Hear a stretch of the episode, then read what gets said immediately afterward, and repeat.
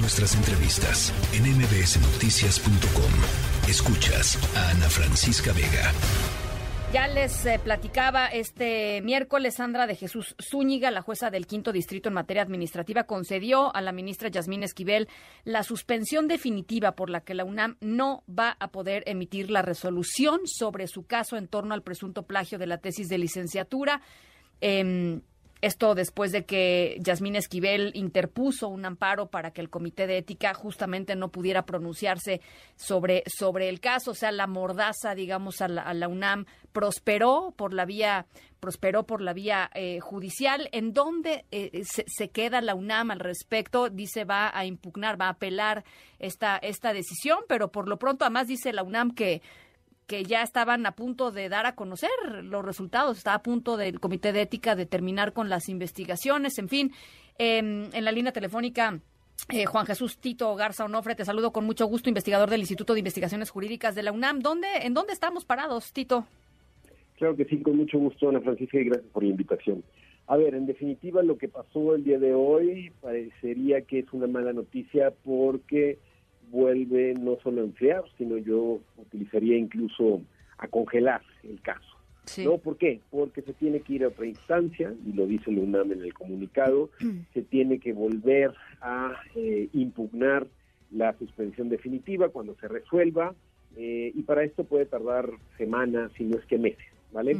Entonces parecería que en efecto es una, es una victoria para quien... Eh, para quien interpuso el amparo, que en este caso es la ministra de la Suprema Corte en contra del UNAM.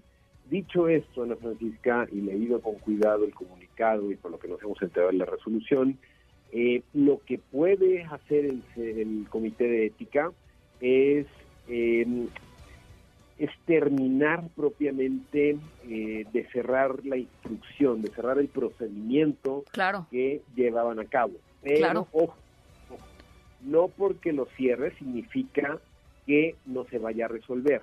Significa que puede cerrar las investigaciones, las averiguaciones y demás tal, y cuando se gane el amparo en la resolución definitiva o en otra instancia, lo puede dar a conocer. En definitiva, lo que parecería aquí es que el involucrado está ganando tiempo.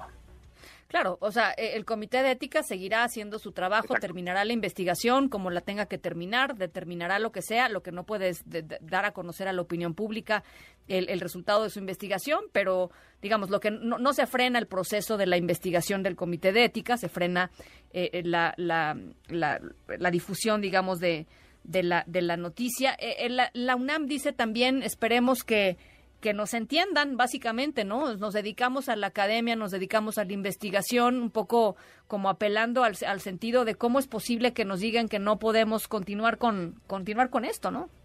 Sí, en ese sentido el comunicado me parece contundente y en ese sentido no, no comparto aquellas aquellas críticas que se están haciendo que eh, es algo que propiamente eh, no está haciendo la UNAM nada, no al contrario, la UNAM está haciendo cosas, pero la ministra también se está defendiendo, ¿no?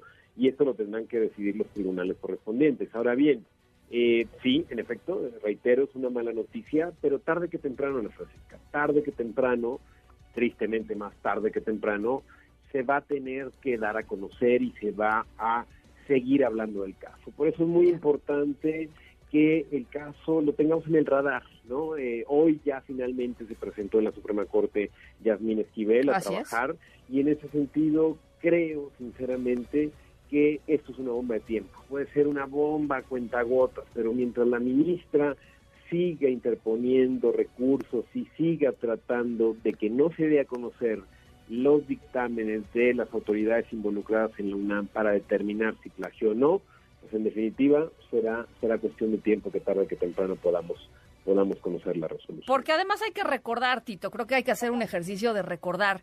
Eh, una de las cosas que dijo la ministra cuando se dio a conocer el plagio era que ella era absolutamente eh, inocente, digamos, de lo que se le acusaba, que se iba a defender, eh, que iba eh, con total transparencia a presentar las pruebas, o sea, no, no, no dijo voy a meter amparos para que nadie pueda decir nada de lo que están viendo que, que, hice en mi tesis de licenciatura, ¿no? Este, la en efecto, de hecho, Ana Francisca lo que comunicó es que ella respetaría cualquier decisión de su alma mater, ¿no? Algo totalmente que ha resultado falso y algo que ha resultado totalmente fuera fuera de toda lógica, ¿no? Entonces, esto creo que habla más de ella que de Luna. En, definitiva, no, Pues sí. no, Pues sí. no es por hacer una defensa. Tú sabes que he sido crítico con algunas de las actuaciones de la universidad en este caso en particular.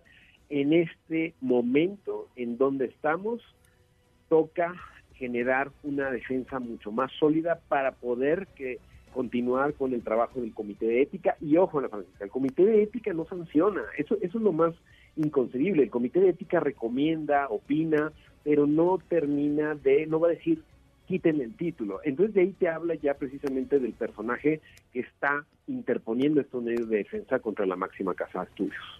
Ahora, eh, hemos platicado también en este espacio eh, sobre la, las distintas posibilidades o los distintos escenarios en el caso de, de, de Yasmín Esquivel y, uno de los que me gustaría explorar contigo porque no es, es, es territorio, pues esto, inexplorado, eh, o, o, por lo menos que no tiene precedente, me parece, es la posibilidad lea, legal real de que la propia Corte haga algo con Yasmín Esquivel. Sí, ese es un escenario que eh, por ahí eh, se han eh, trascendido algunos algunos este, artículos y demás tal, pero pero propiamente Ana Francisca no no hay una alternativa sencilla o una salida fácil, ¿no? Uh -huh. Se tendría que construir toda una argumentación y un procedimiento específico y esto creo que en definitiva generaría un ambiente bastante bastante crispado, no solamente el interior de la corte, sino con aquellos eh, miembros del gobierno, como es el propio presidente de la República, que han manifestado su apoyo a Yasmín Esquivel. Entonces, tampoco es una salida fácil, porque pone en entredicho la, eh, por así decirlo, eh, el ambiente colegiado de la Corte. Sería sí. difícil saber cuántas mayorías se necesitan, si se necesita calificada, simple, para decir ya no confiamos y por qué no confiamos, con qué regla. Hay que recordar, la autonomía del Poder Judicial no solo radica en la institución, sino también en la individualidad claro. de, sus, de, sus, integrantes. Entonces, claro. eh, como hemos sabido, pues quizá eh, parecería que la prudencia muchas veces que, que raya más bien en, en indiferencia o en, o, en, o en complicidad suele ser una de las características que eh, priman en la relación que hay entre las 11 personas pues que sí. juzgan los casos más importantes de la justicia en este país. Y lo dices muy bien, Tito, porque lo que escuchamos del de, presidente López Obrador esta mañana eh, criticando, digamos, la administración o el, el, el, el ejercicio de la ministra presidenta Norma Piña, muy fuerte, Tito, ¿no? Diciendo sí. que, que, a raíz de que llegaba Norma Piña habían regresado los el, las, las, decisiones, este, no, no recuerdo cuál fue el calificativo que utilizó, pero básicamente diciendo, pues, no, básicamente diciendo corrupta, ¿no? O sea. Sí, sí, prácticamente dijo que desde que tomó posesión los delincuentes eh, están volviendo a la calle. Y, Exacto. Eh, y está el Poder Judicial siendo cómplice de, de estas sí. redes de, de, crimen, ¿no? Pues esto, Ana Francisca, no solamente me parece de una ignorancia brutal, de una ignorancia no solo de un estudiante de Derecho, de cualquier persona que tenga unos conocimientos mínimos sobre el sistema de justicia, sobre saber que los jueces no liberan delincuentes porque quieren o por faltas menores, si los, del, si los jueces terminan liberando delincuentes, es porque hay fallas dentro del sistema de procuración de justicia, porque las carpetas no están integradas y porque se deben respetar los derechos fundamentales de cualquier persona que esté procesada, nos guste o no. En ese sentido, no solamente te digo, no solamente es ignorante, sino que habla, habla muchísimo más del presidente López Obrador de cómo cree que opera propiamente la administración judicial, a diferencia de cómo puede ser en muchas partes del, del, Poder Ejecutivo, del Poder Legislativo, que es una, una cadena de transmisión, una correa de transmisión, simplemente un mundo jerárquico. En el Poder Judicial es mucho más complicado. En la claro. Y sobre todo, hay varias instancias y todo es colegiado. Entonces, lo que dijo el presidente López Obrador, pues de nueva cuenta, es algo que resulta no solamente ignorante, sino ofensivo para cualquier persona que crea que el ejercicio de poder en México resulta unipersonal. Lleva dos meses la ministra del Poder. Si todo fuera tan fácil como levantar un teléfono y darle órdenes a un juez o una jueza que goza de garantías de estabilidad en su trabajo, pues simple y sencillamente el mundo sería otro. Lo que vimos en la mañana se tiene que denunciar y no se puede callar. Bueno, pues ahí está. Tito, te agradezco muchísimo, como siempre, y, y, estamos en esto. Estamos, por supuesto, en esto. Veremos cuáles son las siguientes acciones de la UNAM. No, no se va a quedar de brazos cruzados, eso sí me queda eh, absolutamente claro. Ya lo estaremos conversando, Tito. Claro, quizá muy rápido, Francisca, hay que decirlo que el profesor Hugo Concha es el nuevo abogado general. Así es. A partir del día de ayer tiene el caso. Esta resolución propiamente ya no le correspondió a él, pero es un buen amigo, es una persona con mucha, mucha integridad y en definitiva yo creo que a partir de los próximos pasos en la judicatura, ojalá que la autonomía de la UNAM esté en buenas manos con la, eh, el trabajo del profesor Hugo Concha. Estoy segura de que, de que así va a ser. Muchísimas gracias, Tito. Que tenga buen día. Hasta luego. Igualmente. La tercera de MBS Noticias.